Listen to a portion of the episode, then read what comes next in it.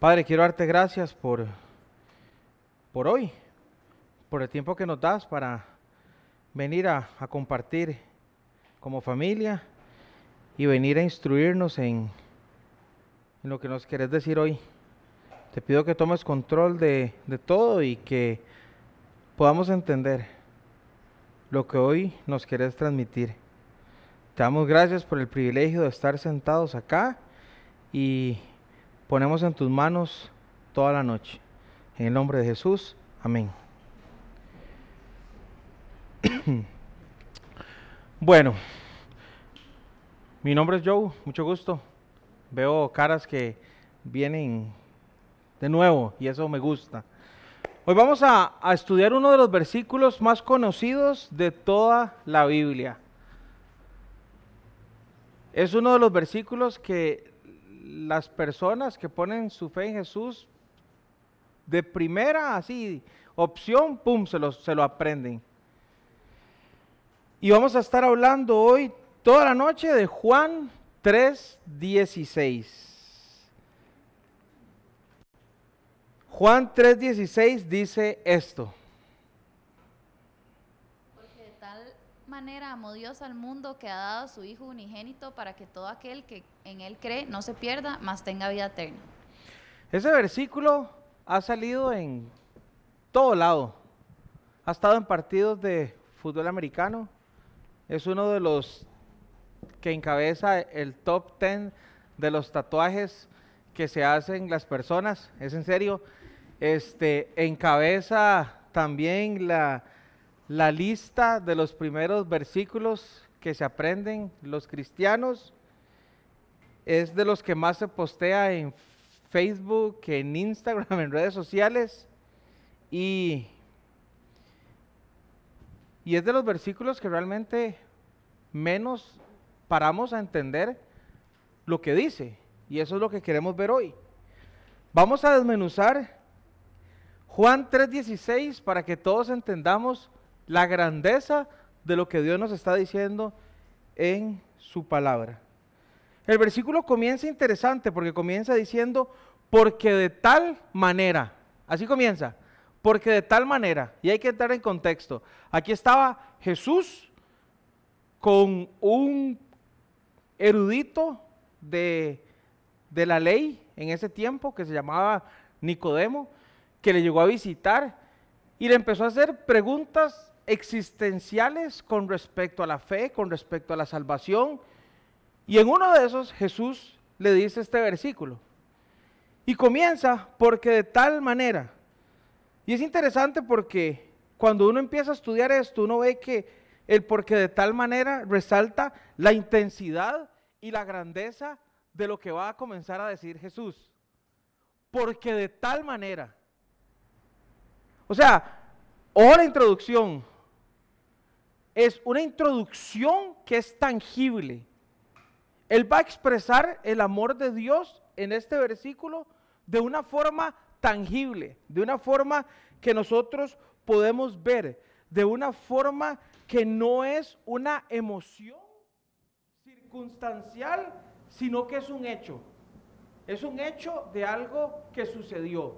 Y Jesús llega y comienza a decirle a Nicodemo, Nicodemo, porque de tal manera, o sea, es grande lo que voy a decir, es profundo lo que voy a decir y, puede marcar su vida y la vida de todos los que vayan a leer este versículo y entenderlo. Y me gusta porque el amor del Señor es, es, es un amor de, de hechos. A veces nosotros tenemos dudas con respecto a dónde está el Señor, el Señor me ama, no me ama, lo siento, no lo siento, pero cuando nosotros vamos a la Biblia, la forma en la que el Señor responde siempre es de, es de, es de hechos, o sea, de cosas tangibles. Romanos 5.8 dice, pero Dios demuestra su amor por nosotros. O sea, el amor de Dios es algo que nosotros lo podemos percibir, que lo podemos palpar, que lo podemos entender y que lo podemos ver de alguna u otra forma. Uno de los grandes predicadores de hace muchísimo tiempo, Charles Spurgeon, dijo, el Espíritu Santo nos da estas grandiosas palabras de tal manera, dejando que nosotros intentemos medirlo. Es de tal manera, ok, ¿y, cómo hago para medir ese de tal manera? Conforme, dice él, vamos percibiendo más y más ese amor. Ese de tal manera es algo que conforme nosotros vamos caminando con Dios, lo podemos ir entendiendo a mayor profundidad. Y después de que dice, porque de tal manera que dice, amó. Esa introducción de, que hay algo grande, esa introducción de, de Jesús de, vamos a enfatizar en esto, ponga toda su atención en esto, es amó. Amó. Ese es el motivo de este versículo. Y es el motivo de, de lo que Dios le está transmitiendo. ¿A quién? a Nicodemo y a nosotros. Es de tal manera amó Dios. O sea, es, es un amor. Lo que está diciendo es un amor tangible, un amor que se presenta en una acción. Habla de algo que sucedió, pero que cuando nosotros analizamos la palabra amó es, lo hizo, pero lo sigue haciendo. Y es fuerte, porque el motivo de Dios en su esencia, en todo es, es amor es, amor. Y lo que está diciendo aquí es de esa manera gigante que, que, es incomprensible, pero que a la vez es tangible y lo podemos ver, Dios nos amó. Y el amor es el motivo, es lo que mueve al Señor, es su naturaleza. Por eso después dice, de tal manera amó quién? Dios. Y entonces no podemos desligar todo esto y por eso tenemos que leer toda la línea para entender porque de tal manera amó Dios. Y esto es fuerte, porque Dios dice que es en primera de Juan 4:8, el que no ama no conoce a Dios, porque Dios es amor. Esa es su naturaleza. Dios es un Dios de amor. Y lo que nos está diciendo acá es que Él es la fuente de amor. Entonces, este amor que nos está hablando aquí, Dios, Jesús es, es brota de aquel que es amor. Entonces es algo demasiado profundo, demasiado este, difícil de entender, pero que a la vez cuando lo entendemos es, ok, si Dios es amor, ¿qué clase de amor nos puede dar a nosotros? Imagínense.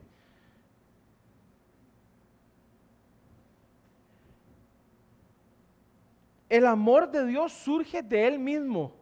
E, él, él mismo es amor. Y lo que está diciendo es que Él hizo algo que demuestra la grandeza de su amor. Y que es algo a lo que nosotros le tenemos que prestar atención. El amor de Dios no es como el amor que nosotros estamos acostumbrados a a sentir. Es otra cosa completamente diferente.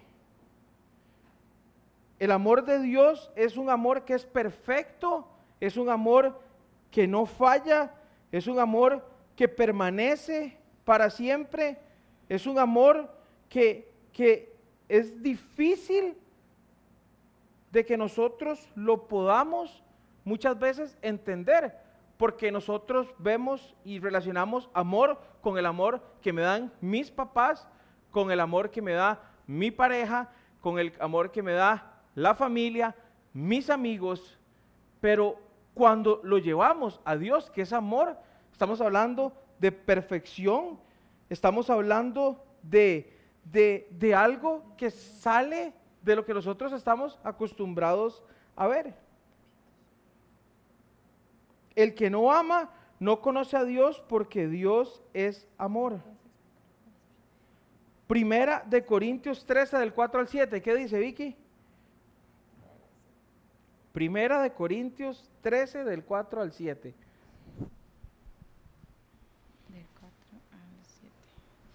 El amor es paciente, es bondadoso. El amor no es envidioso, ni jactancioso, ni orgulloso. No se comporta con rudeza, no es egoísta, no se enoja fácilmente, no guarda rencor. El amor no se deleita en la maldad, sino que se regocija con la verdad. Todo lo disculpa, todo lo cree, todo lo espera, todo lo soporta. Antes de entrar al objeto de amor de Dios, es importante leer este versículo. Porque este versículo es como, en serio, así como la vara más alta que pueda existir. Es paciente, es bondadoso. No es envidioso, no se jacta, no es orgulloso, es sincero, es puro. La, última parte es la que, la que a mí, en serio, oh, me, me ha confrontado más. Todo lo disculpa, todo lo cree, todo lo espera, todo lo soporta. ¿Y por qué es importante introducir este amor de Dios? Que este es el versículo que se usa en todas las bodas. Usted va a las bodas de, donde sea y dicen esto. Y todo el mundo, sí, acepto. Y después, la mayoría de los que se casan se terminan divorciando. Las estadísticas de divorcio están altísimas. ¿Y por qué esto es fuertísimo? Porque dice que hay un amor grandísimo que es perfecto, que tiene estas características, que es de un Dios que es santo, que es puro, que es amor, que de su naturaleza brota amor y que amó a quién?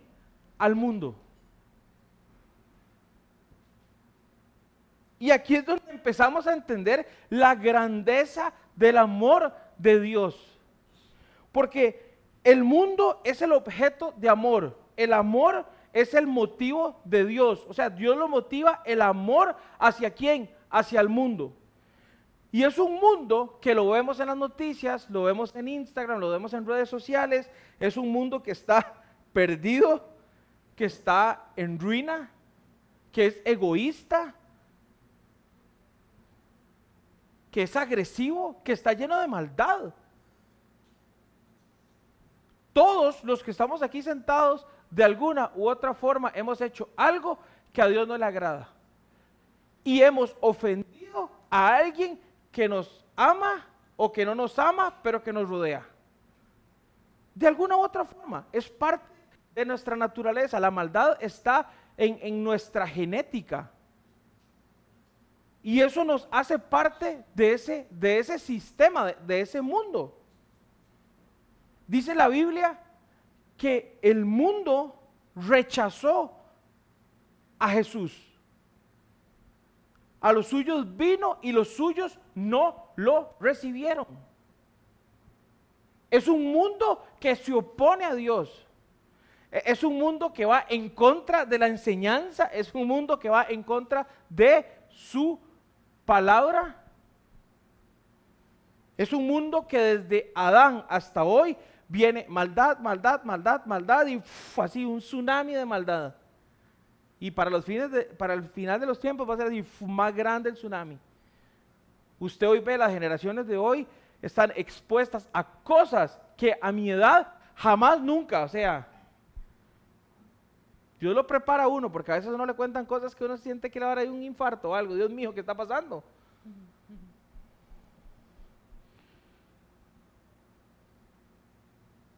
Decía, es un mundo donde realmente no había nada amable, estaba en enemistad con él, odiando su verdad, despreciándolo y en completa rebelión a lo que él dice en su palabra. Y es que eso es cierto.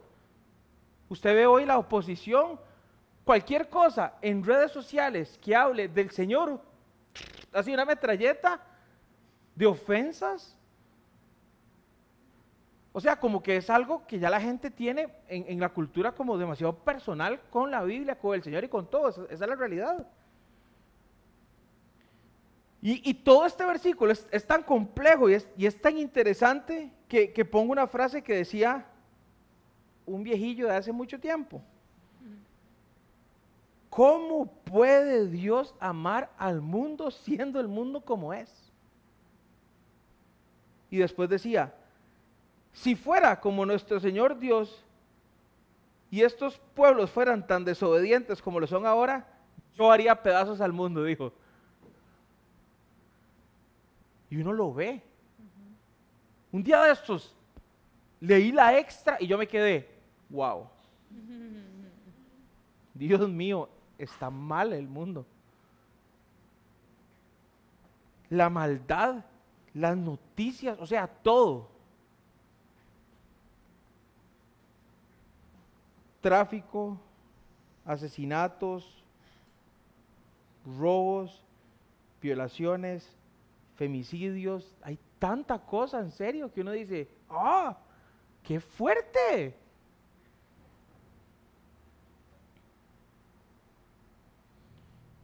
Y termina diciendo este mismo, el mundo era tan malo que necesitaba un amor como este.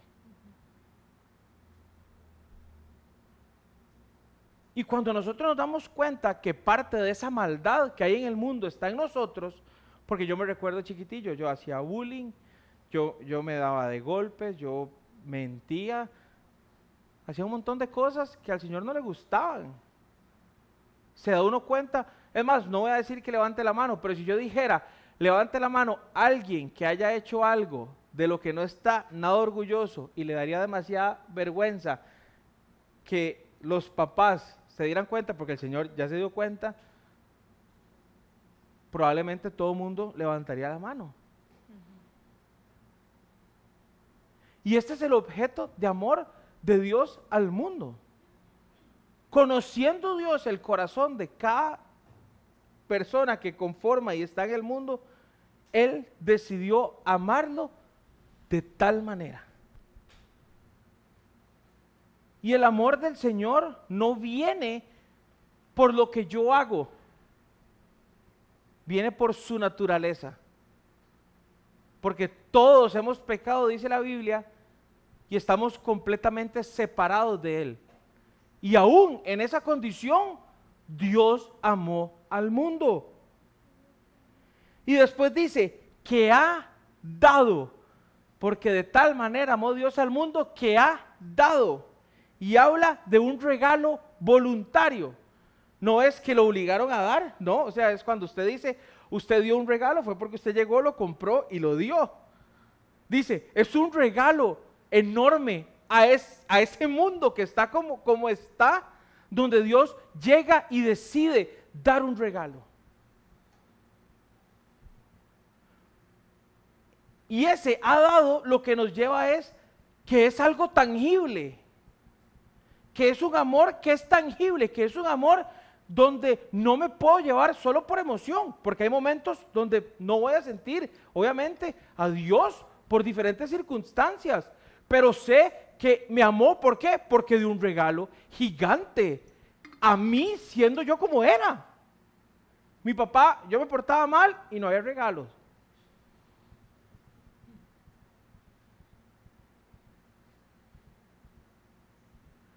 Pero Dios en nuestra condición, dice, nos ha dado. Primera de Corintios 5, 21, Vicky, ¿qué dice?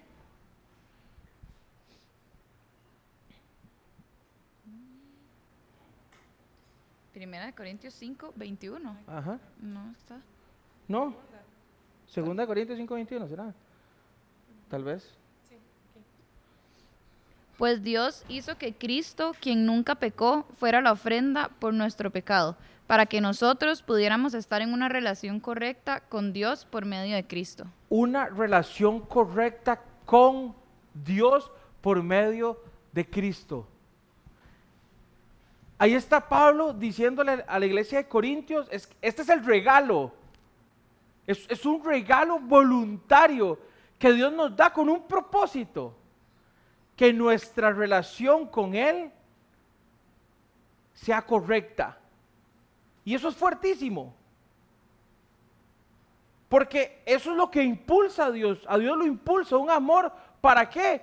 Para que nosotros podamos tener acceso a Él, porque sabemos que hay maldad en nosotros, porque sabemos que tendemos a hacer las cosas que no le agradan a Dios y porque Dios es un Dios santo donde en Él no existe pecado y en la condición en la que estamos, simple y sencillamente no podemos estar en una relación con Él. Muchachas, ¿quién de ustedes el día de su boda así de blanco? Va a alzar al sobrinito de, de cinco años que está así chorreando chocolate que se le va a tirar a usted encima. Probablemente en ese momento nadie lo va, nadie lo va a alzar. Ajá, como hace vale, sí, patadas, así, lo quita así como quite. ¿Por qué? Porque usted está de blanco y usted no, no quiere suciedad. Esa es la naturaleza de Dios. Sucio, no puede. No puede.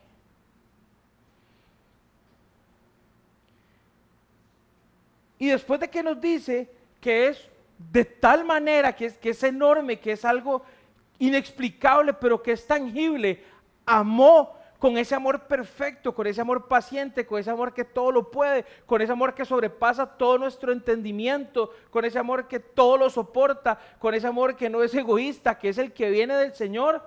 Dice que, que Dios, que es amor y que de él brota amor, porque es su naturaleza, amó a un mundo caído lleno de maldad, donde él sabía que en esa condición de suciedad, simple y sencillamente, no iba a poder existir una relación. Entonces, ¿qué hizo? Voluntariamente nos ha dado a quién? A su hijo.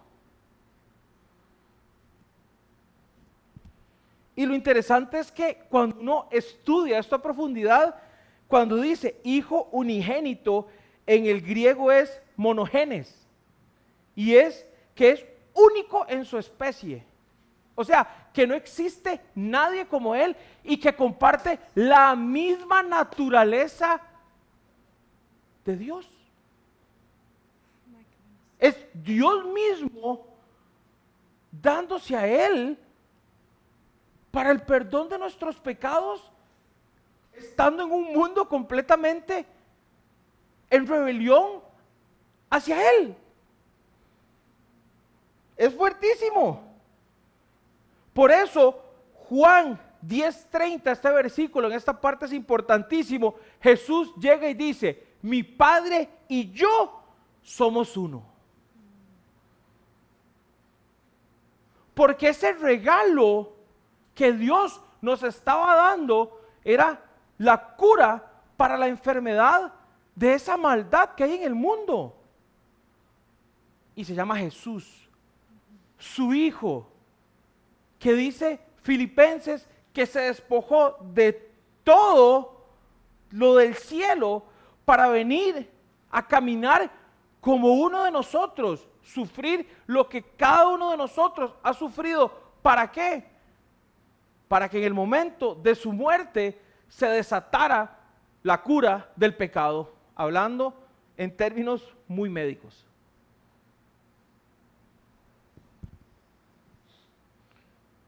No es cualquier hijo, me explico, no, es, no es, no es, o sea, es, es, es, es Jesús, es Él mismo, es, es Dios, siempre lo digo, Dios amarrado en un cuerpo humano.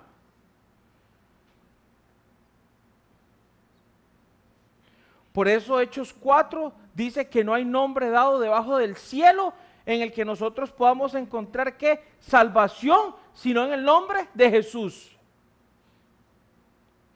Por eso Juan 1.29, Juan el Bautista, el primo de Jesús, dijo, al día siguiente Juan vio a Jesús caminando y dijo, aquí tienen al Cordero de Dios que quita, que quita el pecado del mundo. Ese es el amor de Dios.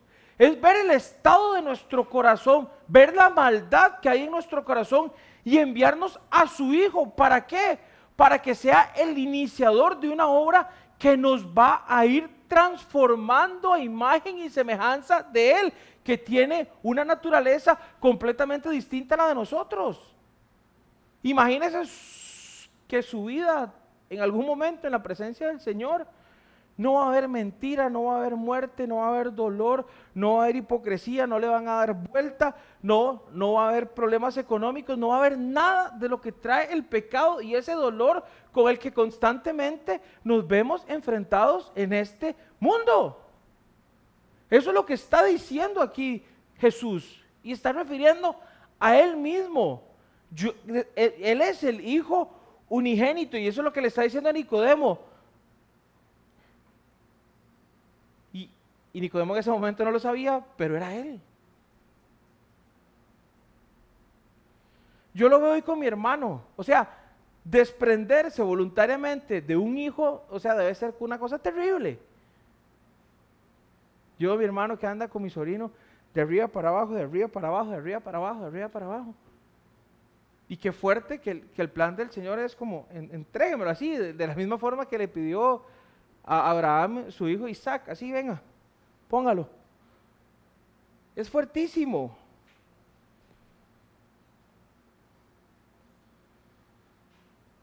Ese es el poder que hay en Jesús. Eso es lo que hace a Jesús diferente de todo el resto. Que es 100% Dios. 100% santo, 100% amor, 100% pureza, que vino a presentarse como un sacrificio para que los pecados y la maldad que hay en nosotros fuera impugnada o fuera ajusticiada de parte de Dios en Él y no en nosotros. Ese es el principio de lo que está diciendo acá. Es, es, una sustitución ese regalo. Porque nosotros somos culpables de lo que hemos hecho. Seamos sinceros. Usted es culpable de su maldad. Y bíblicamente la paga del pecado es que es muerte. No, o sea, no hay otra. Punto. Y Dios no es como los mortales, no miente ni cambia de opinión. Cuando dice una cosa la hace, cuando promete una cosa la cumple. Bajo esas condiciones, usted peca, muere física, espiritualmente y eternamente. Pero en el plan de Dios, original desde el principio, en su amor, en respuesta de amor a esa maldad desde el principio de los tiempos, ¿qué hizo? Jesús. El príncipe de qué? De paz. Que viene a poner en orden a un mundo caído con un Dios creador, soberano, que controla todas las cosas. No hay nada más fuerte, yo no sé si a ustedes les ha pasado, que jalarse en una torta y a pesar del regaño, a pesar de la exhortación, sentir a los papás amándolo a uno. Y un día de estos vi un caso que, que a mí me impactó con con Mau. Fuimos ahí por esas cosas de la vida y nos pasó ver un caso de alguien que, que se jaló como una media torta ahí. Y, yo vi al, al papá salir. Y antes del regaño, antes de la exhortación, antes de todo, llegó y abrazó a sus hijos. Y yo dije, y Mae, ese es el amor de Dios. Dios es el que llega y nos abraza en medio de cualquier cosa a la que estemos metidos y nos levanta. Dios es el que llega y ve nuestro corazón y ve la condición de nuestro corazón y decide limpiarnos curarnos y amarnos.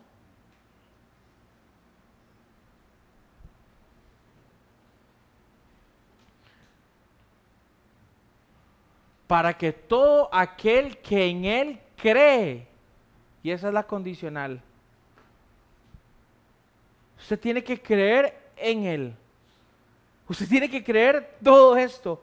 Y lo primero que usted tiene que creer para que Jesús sea una realidad en su vida es, estoy mal, soy pecador, en mi naturaleza brota la maldad.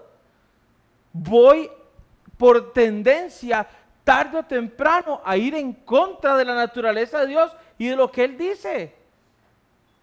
¿Cuántas veces no decimos una mentira completamente innecesaria y brota supernatural? O cuántas cosas veces llegamos y nada más juzgamos a alguien y así supernatural. Es porque hay algo ahí.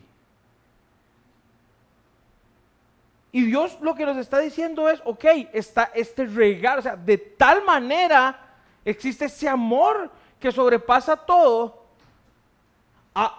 de un Dios que es amor, a un mundo que está en una condición deplorable, mal, que nos ha dado en, en condición de regalo que no merecemos, que eso es la gracia, su hijo unigénito, que no es de cualquier clase, que es de una clase muy particular, que, que, tiene una genética divina que comparte con él, mi padre y yo somos uno, para que aquel que cree en él, esa es la condicional.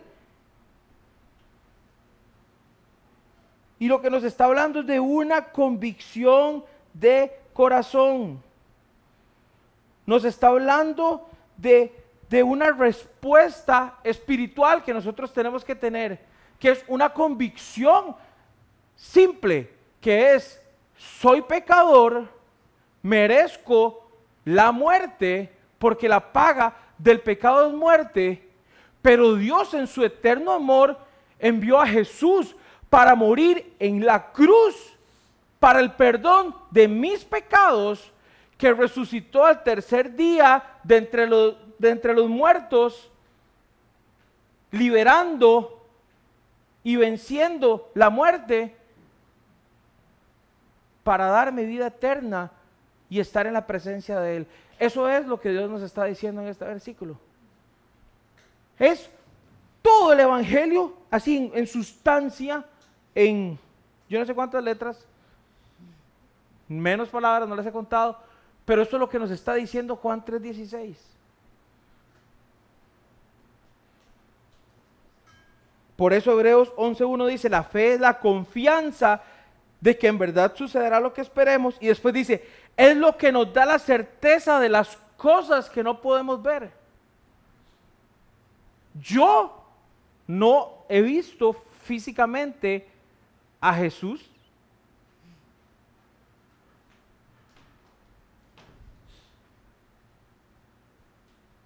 pero mi corazón lo ha visto en este texto. Y mi corazón sabe que Jesús murió en la cruz.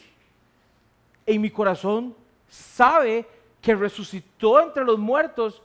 Y en mi corazón sabe que la respuesta que yo tengo que tener es fe, es convicción, Andamos por fe, no por vista, no por sentimiento. Creemos porque hemos leído en su palabra lo que nos dice. Y a partir de ese momento comienza una vida nueva con Él. Pero el punto que está hablando acá es de cómo funciona todo.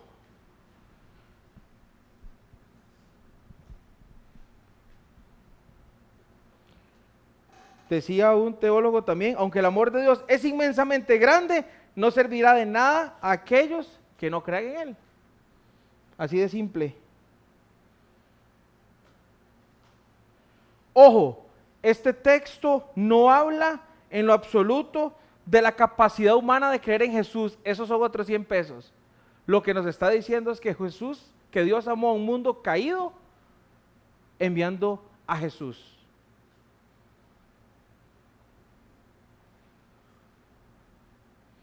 Y todo esto es para que no se pierda y para que haya vida eterna.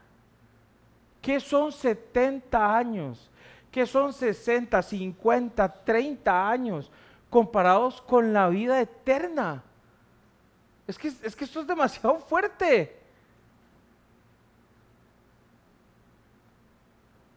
Nada. Mas tenga vida eterna. Ese es el propósito de Dios. Ustedes estaban en esta condición.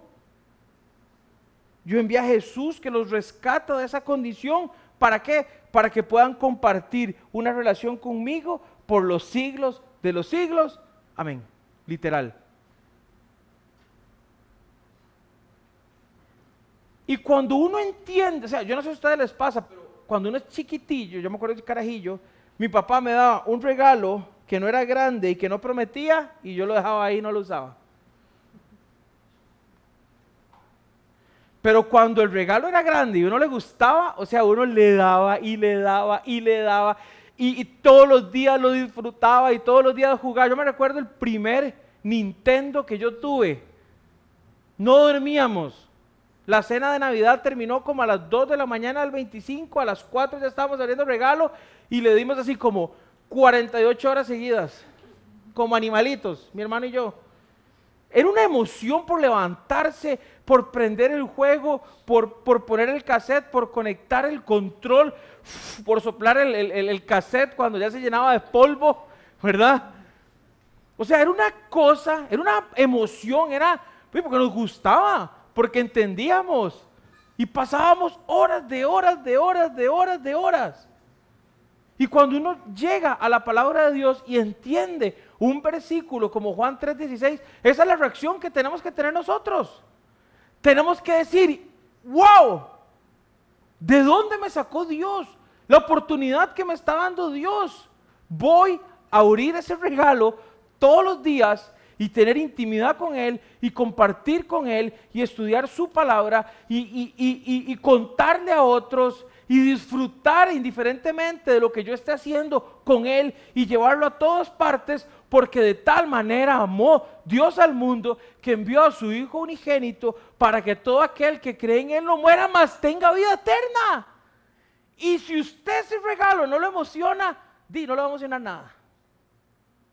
Entonces, lo que yo los invito es que analicen esto esta semana, que analicen Juan 3:16, que analicen su relación con Dios, que analicen si en su corazón este regalo es una verdad, si a usted lo motiva, si a usted lo mueve, si usted se pone como loco, así cual carajillo abriendo o deseando que llegue Navidad solo para abrir regalos.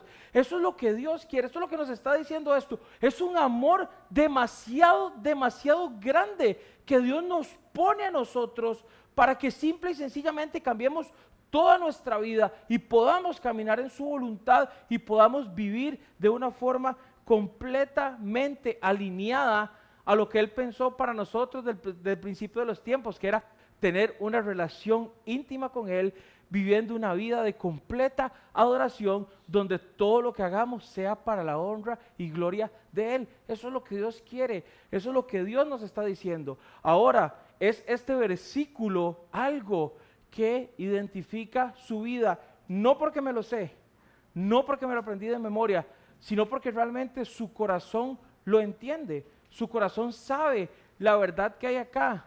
Y yo quiero que aproveche este tiempo de, worship del final para que usted analice en el amor que Dios le ha dado. Y si hoy usted no siente el amor de Dios, no importa. Yo tampoco lo he sentido muchas veces, pero mi espíritu siempre me recuerda que más que un sentimiento es una verdad. Y cuando estoy en esas crisis, Dios me dice, Joe, yo envié a Jesús y es una verdad. Ve a la cruz, ve a la tumba vacía, vea su corazón, vea su vida anterior, vea su contexto, vea lo que usted lo mueve, vea sus prioridades. Aquí estoy, sigamos caminando. Oremos. Señor, quiero darte gracias por esta noche, Padre, y te pido que hoy podamos realmente abrazar la verdad, porque de tal manera amó Dios al mundo que ha dado a su Hijo unigénito para que todo aquel que cree en Él no se pierda, mas tenga vida eterna. Y que esto sea una verdad en lo más profundo del corazón de cada uno de nosotros. Y te damos gracias por esto en tu nombre. Amém.